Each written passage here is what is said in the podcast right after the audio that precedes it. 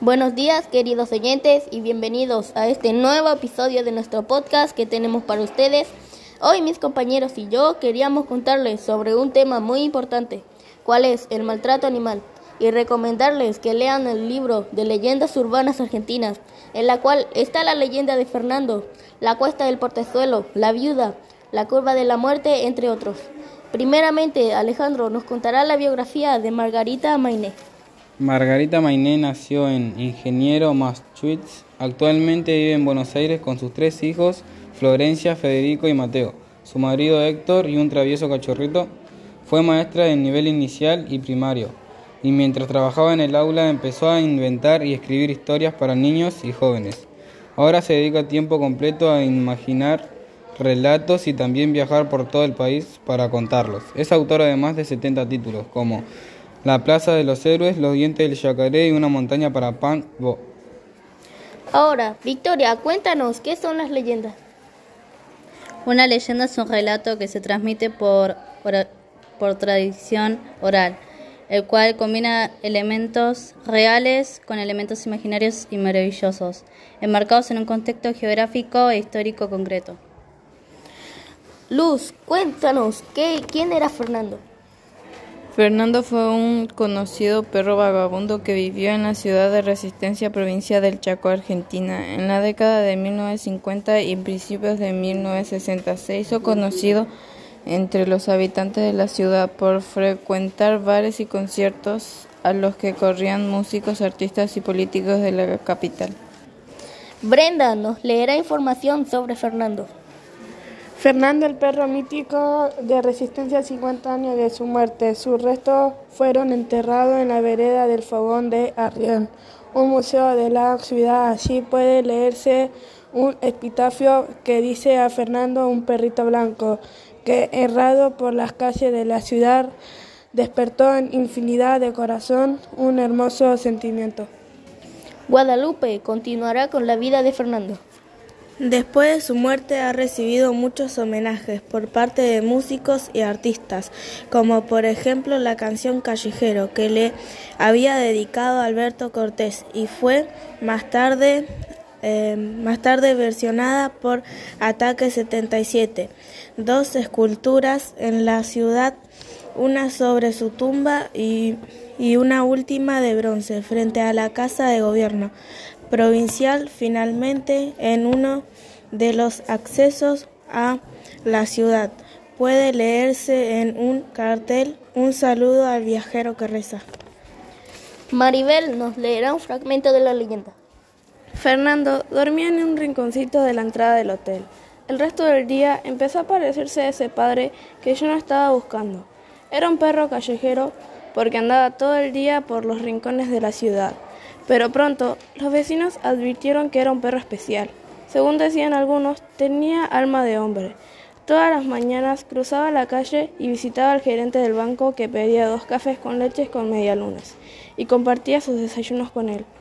Después, con la panza bien llena, Fernando caminaba un rato saludando aquí y allá a la gente y comía donde lo encontraba a la hora del almuerzo.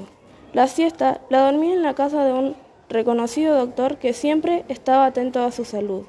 Dicen que a Fernando le gustaba mucho la música y que tenía gran oído musical. Ahora Milagros nos leerá un fragmento de la leyenda.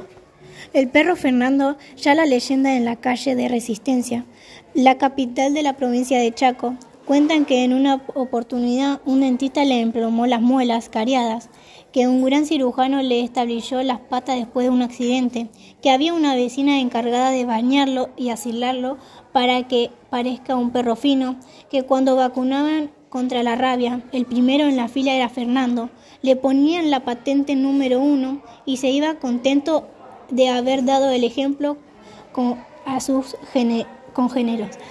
Cuentan que también todas las noches se acercaba al fogón de los arriesgos en un lugar donde se hacían eventos musicales y donde Fernando era uno más en la ronda de amigos. Y fue cuando murió uno de sus amigos que el perro se acostó muy triste debajo del ferretro durante todo el velorio. Dicen que en un reconocido pianista le dio la razón y cuando Fernando gruñó en su concierto para y tocar dijo, Tienes razón, Fernando. Me equivoqué una nota. Y cuando el presidente de la República visitó Resistencia, Fernando asistió al acto y hasta se sentó a su lado. En las reuniones políticas el perro asistía. Si los militantes argumentaban, hasta Fernando no va a votar. Emanuel, explica qué es el maltrato animal. La crueldad hacia los animales, también llamada crueldad animal, abuso animal o maltrato animal, comprende comportamientos que causan dolor innecesario o estrés a los animales no humanos. Los mismos van desde negligencia en los, en los cuidados básicos hasta la tortura, la mutilación o la muerte intencionada. Tiara, cuéntanos sobre la ley contra el maltrato animal. La ley 14.346 es la ley que fue sancionada en 1954 para proteger a los animales de los malos tratos y actos de crueldad de los que pudieran ser víctimas y establece la pena de prisión de 15 días a un año. Axel, ¿podrías decirnos algunos cuidados sobre nuestras mascotas? Los animales deben vivir libres de hambre y sed, libres de dolor, lesiones y enfermedades, libres de miedo y estrés, libres para poder expresar el, comportamiento normal de su especie. Queremos compartir con ustedes la siguiente canción Callejero de Alberto Cortés, la cual fue dedicada a Fernando.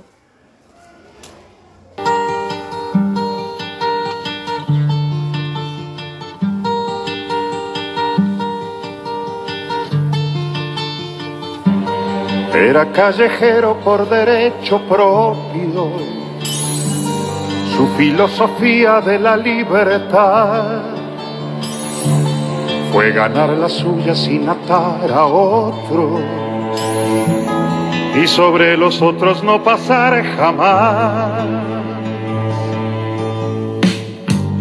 Aunque fue de todos, nunca tuvo dueño que condicionara su razón de ser. Libre como el viento era nuestro perro, nuestro y de la calle que lo vio nacer. Era un callejero con el sol a cuestas, fiel a su destino y a su parecer, sin tener horario para hacer la siesta ni rendirle cuentas al amanecer. Era nuestro perro y era la ternura que nos hace falta cada día más. Era una metáfora de la aventura que en el diccionario no se puede hallar. Era nuestro porque lo que amamos lo consideramos nuestra propiedad. Era de los niños y del viejo Pablo, a quien rescataba de su soledad.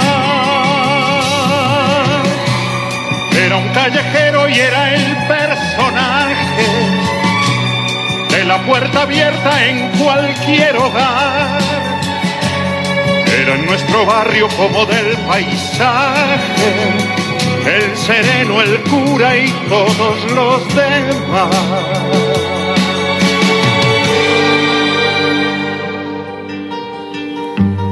Era el callejero de las cosas bellas y se fue con ellas cuando se marchó. Se bebió de golpe todas las estrellas se quedó dormido y ya no despertó.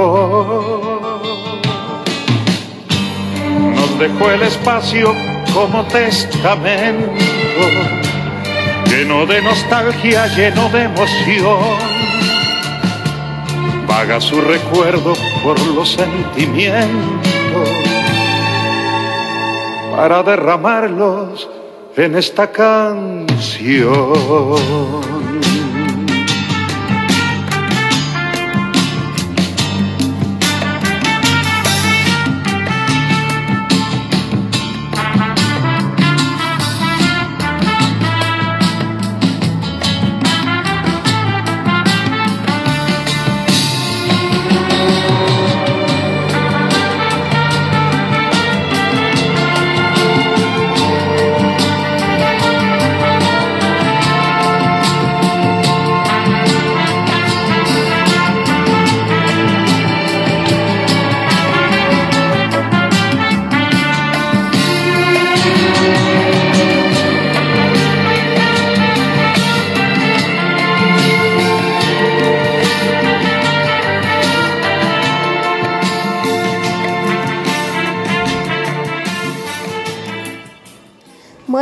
Eso fue todo. Y si alguna vez van a Resistencia, Chaco, te invito a pasar por alguna de las estatuas de Fernando. Si tienes alguna duda de la leyenda, te invito a leerla. Esta leyenda nos deja como mensaje el no practicar el maltrato animal. Bueno, queridos oyentes, eso fue todo y hasta la próxima podcast. Somos de la secundaria 9 de segundo D.